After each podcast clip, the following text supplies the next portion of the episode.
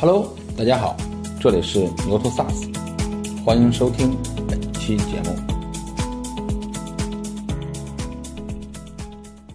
投资就看三件事：第一个，这个项目的质量；对，第二个，这个项目的时机啊，为什么要现在投？为什么不是明年投、后年投？对啊，这个第三个就是价格。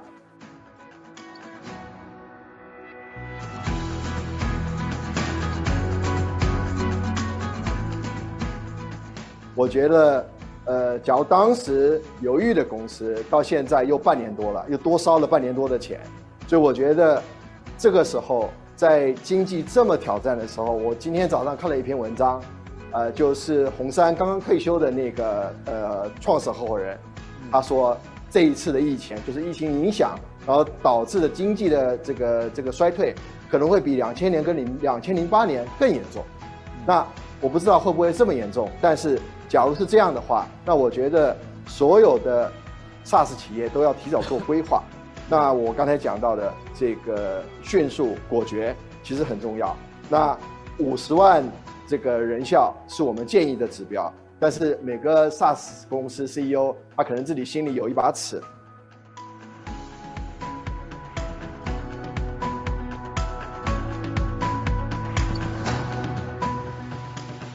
我记得在九月份我们办这个 Cloud 一百 China，当时我们也邀请了呃腾讯企业服务投资部的负责人呃 Levin，还有高瓴资本的呃黄立明总一起来探讨。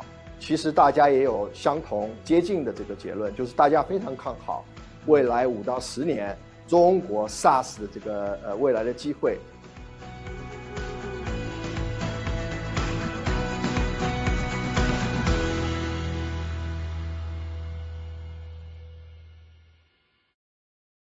欢迎 Peter 啊，那个我们今天对话的主题是 SaaS 公司如何赢在市场复苏前。然后前段时间我记得在我们在做 Cloud 一百拆呢之前，好像你们就公众号就发了一篇类似的这个文章，对？我们就今天就借这个文章呢，这这个主题呢，我们聊一聊，对吧？然后这段时间大家都感觉到了，尤其是这两年，感觉到大家增长会很难。对吧？尤其在这种市场不确定性这种这种状态之下，对吧？就尤尤其我就问的第一个问题是：面对当前的环境，你认为 SaaS 企业应该关注哪些呃指标呢？对吧？因为我们知道，比如 LTV 啊、那个续约率啊、续费率啊，可能每家公司都在都在提这些概念。那那比如说你你觉得他们更应该关注哪些指标呢？呃，我觉得在现在的市场跟经济环境下。所有的 SaaS 创业公司应该要关注三个特别重要的指标。嗯，第一个就是现金流。对，你每个月烧多少钱？那你还有多长的跑道？对，就是你的 burn rate 跟你的 runway。嗯，我觉得这是所有 SaaS 公司的 CEO 第一个要关注的指标，就是你的现金流啊，你还能够活多久？啊，假如你对这个不清楚的话。那你很可能是走向这个死亡的道路啊。第二点也是相关的，就是人效。对啊，那我在那篇文章那个 title 是 “shrink to win”，就说你要缩减，最终你才能胜出啊，就是翻译的意思。那我觉得在这种环境下，呃，每一个公司的人效是很重要的。那我在那个文章里面提到这个平均。这个五十万对的一个人效，假如你没有办法做到平均五十万，那我觉得你这个公司确实有优化的空间。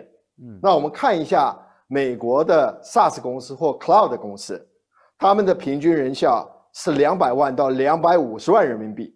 嗯，所以假如我们连五十万都做不到，那其实我们差距是非常非常巨大的。对啊。那第三个，回到 SaaS 的本质就是续费率啊，就是 Net Dollar Retention，这个你要持续的，因为你只有你现在的客户呃持续给你复购，持续给你增购，这个数字变好。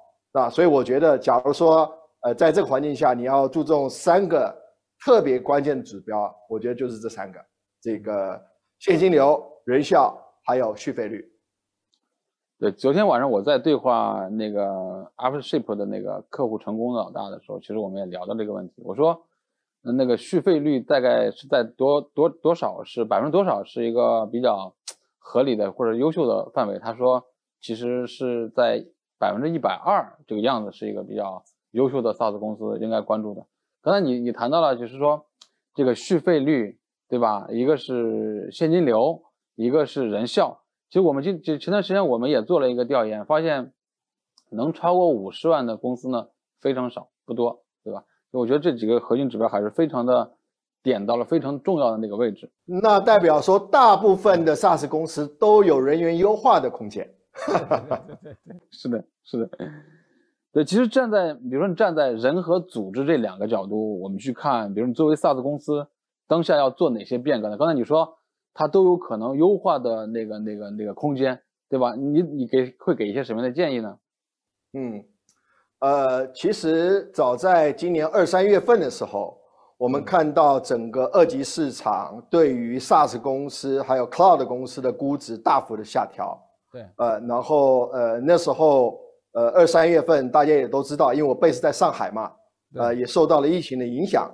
所以当时我就在我们所有竞亚被投企业的群里面，呃，这个呼吁大家是要开始提高人效，开始优化团队。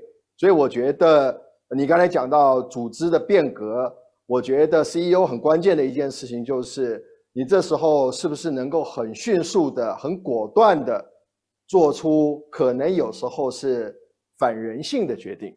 对，因为很多 CEO 他觉得，哎呀，这个公司是我一手创起来的。这个公司就是跟我的 baby 一样，是啊，然后甚至有一些这个跟着公司好几年的同事，他可能他的效率已经不到这个这个跟不上了，但是因为他可能是跟着公司的开国元老，这就很多的这个舍不得，很多的这个犹豫。我觉得，呃，假如当时犹豫的公司到现在又半年多了，又多烧了半年多的钱，所以我觉得这个时候。在经济这么挑战的时候，我今天早上看了一篇文章，呃，就是红杉刚刚退休的那个呃创始合伙人，他说这一次的疫情就是疫情影响，然后导致的经济的这个这个衰退可能会比两千年跟零两千零八年更严重。那我不知道会不会这么严重，但是假如是这样的话，那我觉得所有的 SaaS 企业都要提早做规划。那我刚才讲到的这个迅速果决其实很重要。那五十万这个人效是我们建议的指标，但是每个 SaaS 公司 CEO 他可能自己心里有一把尺。对。那假如要优化的话，呃，我记得之前华为有一个 HR 的高管曾经说过，一个中小企业，呃，优化百分之十五、百分之二十，其实不算裁员。对，因为我们也知道很多国外的大企业，最底层的百分之十就是表现最不如预期的百分之十，每年替换这是正常的。那中小企业百分之十五、百分之二十，应该也不是什么特别大的事儿。所以我一般建议就是，假如你要优化，可能百分之三十是一个好的数字，甚至百分之四十，因为百分之三十、百分之四十，那你就。让你有更多的空间，因为不光只是你一个公司在做优化。现在美国的所有的大公司，呃，我刚才看到这个来这边路上的时候，看到谷歌要裁掉一万名，对，呃，这个表现最底层的这些同事。那很多很多在市场上现在还是有不少人才，他有时候不是因为他表现不好，而是因为他整个部门被裁撤了。其实人还是优秀的。那你要是说多裁一点。那其实你可以让新来的人再进来，那你又注入这个新鲜的血液。那我们看一看，呃，大概两三个礼拜前吧，那个这个特斯拉的 Elon Musk，他接手了推特，第一天请 CEO、CFO 回家了，然后一个礼拜之后，呃，干掉了百分之五十的员工。对，啊，所以这个之前是七千五百个，他一半，现在更甚至可能是更少。公司照样 run，好像是说上两千左右了。对，呃，而且关键在 run 这个呃公司的，我那天看到推特里面，大概就五十个左右的员工，呃，关键员工在 run 这个整个平台。所以我觉得这个时候寒冬啊，反而是最佳组织升级的机遇啊。对，其实你刚才说说，确实是。然后有些作为一个比如说创业者，他其实某种意义上是有点那个舍不得的这种感受的，对吧？比如说你刚才说是反人性或逆人性，对吧？然后你要是想把这家公司，然后或者是带到一个什么样的高度的话，其实还是还是需要做出相对理性或者是或或者是你刚才说反反人性那个那个那个决策的，否则的话就可能会被不知不觉就拖到一个呃很难挽回的一个地步。对，是的，一个是反人性。另外一个是怎么讲啊？就是侥幸心理，总觉得哎，未来会不会更好？这个这个大会开完以后会不会更好？等等等等的。其实很多事情是不可控的啊，而且你越晚做这个优化的事情，你的成本其实是更高的。有一些 CEO 他跟我讲啊，我现在要优化人的话，我要付出一笔这个补偿金，补偿金，对，但是半年以后。再优化的话，你付出的补偿金其实是更高的，而且到时候你可能甚至连补偿金都付不起。对，是，就你的空间会更小嘛。就在回到回到比如说那个竞价本身来说，比如在在你们在投 SaaS 企业的时候，就是你最看重哪些因素呢？比如说刚才你你也讲，就是大家关注那些指标，你也给了建议，对吧？对，在这个时间段，比如说如何做组织变革，是不是什么好好时候，对吧？然后那你们在投资这些 SaaS 企业的时候，你们会看哪些指标？那那会比较重要呢。从制高点来看，呃，这个投资就看三件事：第一个，这个项目的质量；对；第二个，这个项目的时机啊，我为什么要现在投？为什么不是明年投、后年投？对啊，这个第三个就是价格。对，那我一个个来讲啊，那个质量的话，这因素就很多了，呃，团队啊、产品技术啊、商业模式等等。那时机。就我刚才讲的，我举个例子，呃，我们投了电子签名的公司一千宝，啊，一千宝它是二零零二年成立的公司，对，那其实你可以选择二零零三年投，二零零五年投，二零一零年投，对，那我们选择在二零一八年，对，DocuSign 美国的 DocuSign 上市之前，呃，投了一千宝，这这是我们的选择，所以我觉得，呃，投资一个企业的时机也很重要，你为什么要现在投，对不对？那第三个价格嘛，那去年其实我们呃基金投资的项目不是特别多，为什么呢？因为去年价格特别高，对啊特别高。那我们今年其实我们投资的数量比去年还多。那虽然说很多呃这个机构今年基本上不怎么出手，呃甚至我看很多文章上面说很多机构基本躺平，但是我们今年其实出手的这个项目数其实比去年还多，就是价格去年价格不合适。今年价格很合适，那您刚才讲的因素里面，从质量来说，那产品是不是解决企业的刚需痛点？那这个市场天花板是不是足够高？那竞争的门槛跟壁垒如何？那大家也还比较熟悉的这个 SaaS 的运营指标，这个在 Cloud 一百 China 上面有很多的 panel，上面大家也提到了。那创始人，呃等等，我觉得都很重要。那我们在这个今年的这个呃 cloud 的这个趋势报告里面也提到了一个六六八法则，就是说你的毛利有没有超过百分之六十，你的订阅比率有没有超过百分之六十，你的收入增长有没有超过百分之八十？那你有的话，你会得到一个呃比较呃这个优越的这个 PS 的倍数。那这些都是我们参考的。嗯。首先，比如说和过去相比啊，就是当前 SaaS 企业，因为我们今年也讨论了，比如说估值回落，对吧？估值调整非常非常大，对吧？就是估值发生了一些什么样的变化呢？就是这个逻辑发生了一些什么变化？你刚才你提到了一个六六八一个法则，它是一个一个方向，还有别的一些那个逻辑吗？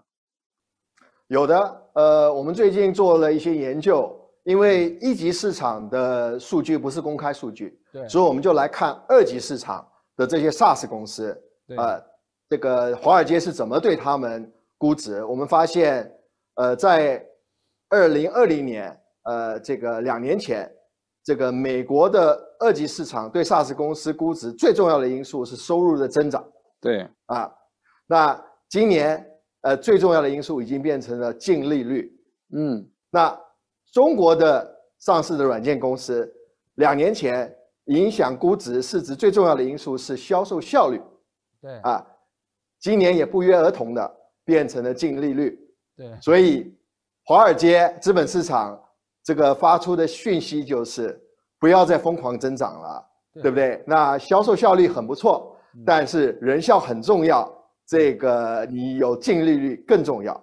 那我们做 SaaS 投资的也知道，在二零一零年到二零一九年这十年的时间。美国平均的 SaaS 公司的 PS 倍数大概在六倍到十倍，对。那在二零年、二一年，慢慢的就增长到十五倍、三十倍。那去年在国内我看到，甚至有一些公司都是一百倍以上的 PS 啊，然后很多机构呃照样这个不手软，照样去投。对。那我们看到最新的美国二级市场 SaaS 公司平均的 PS 倍数就是。五倍，嗯，我们也看到前几天深网发了他们第三季度的财报，对，对，他一个季度确认收入四千万美金，这是确认收入哦。对，那深网是我非常尊敬，我也觉得他产品做得非常好的一个公司，那管理层也非常的强，他今年应该会有一点六个亿美金的确认收入，对，但是我们看深网今天在纳斯达克上市，它的市值。三点三亿美金，嗯，只有两倍的 PS，对不对？那回到咱们六六八法则，那深网的毛利大概是百分之六十五，啊，它的订阅比例应该相对是比较高的，啊，那影响它 PS 倍数的原因就是它过去两个季度它的收入是负增长，嗯，啊，这个我估计是对它的，所以，但是我们想想，这一个是一个非常优质的公司。收入有一点六个亿美金的公司，那我们现在在一级市场上面的 SaaS 公司，多少公司有一点六个亿美金的确认收入？对，这不是合同啊，这确认收入啊。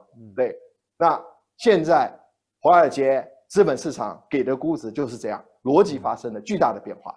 是的，是的。其实刚才我们今天在 Cloud 一百的那个 China 那个榜单我们发布的时候，其实我我们中间有一个对话，说是。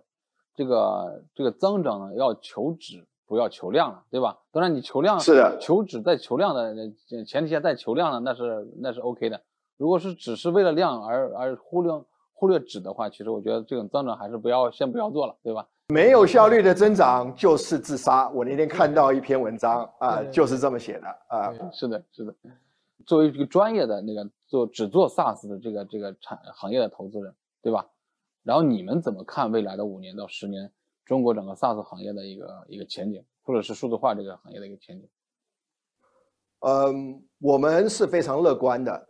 那呃，我记得在九月份我们办这个 Cloud 一百 China，当时我们也邀请了呃腾讯企业服务投资部的负责人呃 Levin，还有高瓴资本的呃黄立明总一起来探讨。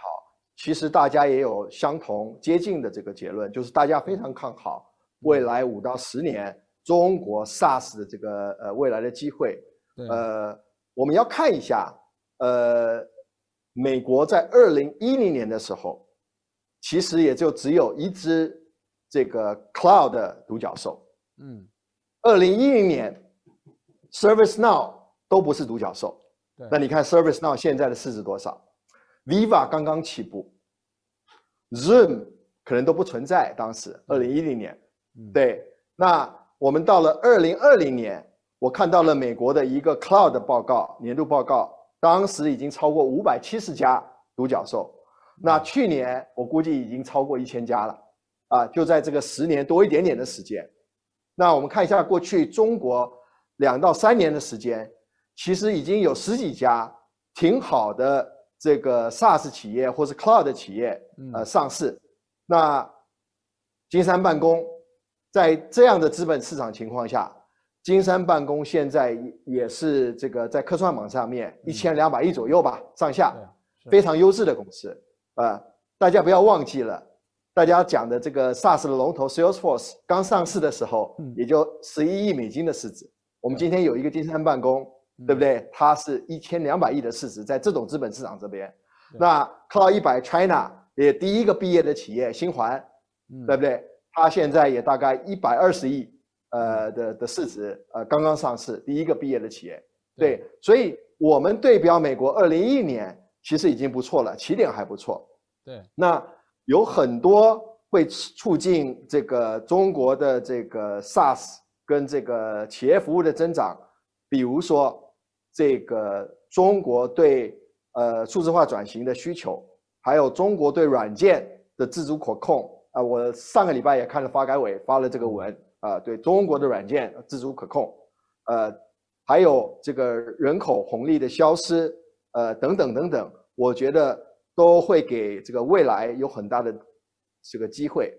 我就举一个例子吧，这个也是一个真实的数据啊，我们自己都可以判断的。为什么美国的企业这么愿意为 SaaS 付费？美国平均帮每一个员工一年付两千六百块美金，呃，种种零零总总的 SaaS 费用大概在两千多块美金，啊，两千多块美金。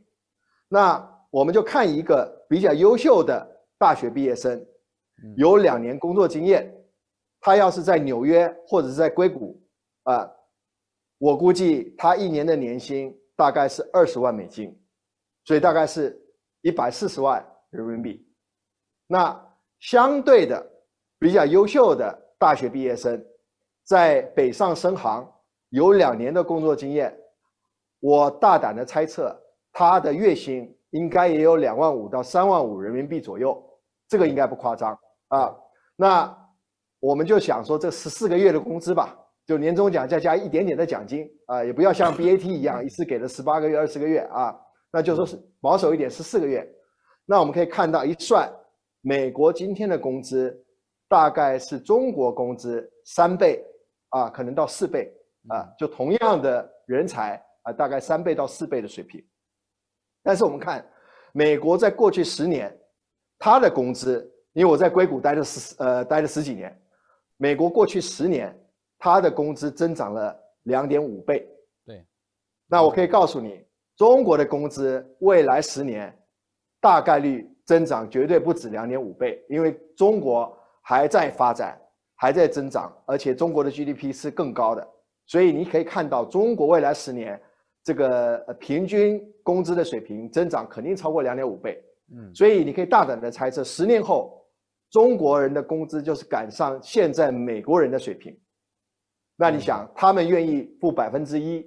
那假如中国的企业也愿意为所有的这个员工付百分之一来来购买 SaaS，那这是什么？因为百分之一这个是很正常的嘛，这公司这么贵，我就付百分之一来提效。那你算一下，未来十年会是什么光景？嗯，对不对？那我们做基金的一个基金可能是十年、十二年，对啊，那这个这个是很正常的，你一定要抓住现在的机会，尤其这个现在呃估值还是比较合理，对。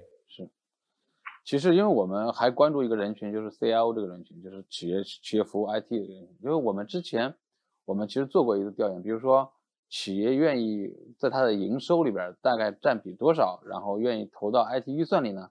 其实，比如说有百分之二、百分之三，有的百分之四，对吧？然后愿意投到 IT 预算。就是你刚才讲的百分之一，其实我觉得还是比较保守的估计了，对吧？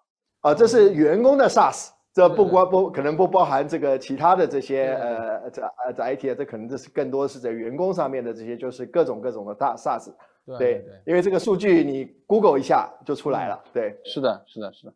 最后一个问题啊，就是如果在这种环境之下，对吧？然后你给中国的 SaaS 的创业者，尤其是早期的创业者，给他们一些建议，你会给一些什么样的建议呢？嗯，我觉得是这样啊。就是对于呃想在这种呃资本环境下出来募资的创业者，第一个，你出来募资之前一定要准备好。所以呃，我建议这个创业者可以呃关注我们静亚资本的呃微信公众号，然后回复 Playbook，我们有一个整套怎么样准备你的所有的资料，怎么写 BP 等等的非常详细的这个 Playbook。你下载一下，我觉得第一个准备好，因为很多的 VC 基本上今年都非常保守，甚至我看了一些文章，很多 VC 基本躺平，所以你一定要用最高效的方式把你的业务、把你的生意讲清楚啊。第二个，不要特别纠结一些估值跟条款，因为今年呃更多还是买方买方市场，呃，确定性能拿到钱比估值跟条款更重要，嗯，而且让投资人更愿意出手啊。第三个，我觉得选投资人其实是这个选长期的合作伙伴呢，所以我建议大家一定要选这个专业的，而且对这个赛道特别这个我们英文叫做 commitment 的这些投资人。对，像我们竞亚基本上就是 all in，在这个情况下，在这个环境下，我们甚至投更多的项目，我们持续的呃在做这个跟大崔这边、崔联会这边一起做这个关怀我们 SaaS 关怀 Cloud 这个 Cloud 一百 China 这些活动，呃，就是我觉得呃，就是说所有的创业者也要来选择，就是说你要跟怎么样的机构来一起走长跑，呃，然后最后很重要的一点就是。你要有心理准备，你可能融不到钱，嗯，那融不到钱怎么办？对，对不对？那有可能你要有 B 计划，嗯，那 B 计划你肯定是要准备了，呃，有的 B 计划是我优化团队，提高效率就可以过这关，啊，那因为我相信中国的经济，呃，这个在疫情之后一定会很强劲的复苏，呃，未来我们可以看到房地产。这个国家已经在做很多的这个激励的方式，呃，对不对？那我们这个这个整个经济看到去年我们的经济，呃，在疫情可控的情况下，呃，去年的 GDP 增长超过百分之八的，所以我们有非常好的根底。但是创业公司必须活到呃那那一天，你不要在路上你就被歼灭了。所以呃，这个非常重要。那。对于有一些创业公司，你的 B 计划可能是你还没有找到这个所谓的 product market fit，嗯，那这时候我建议，假如你这个这条路不行，你就留下最少的几个同事，最关键的同事，可能是三个，可能是五个，可能是十个，继续找新的方向，留得青山在，青山在，不怕没柴烧。对，假如你在中间。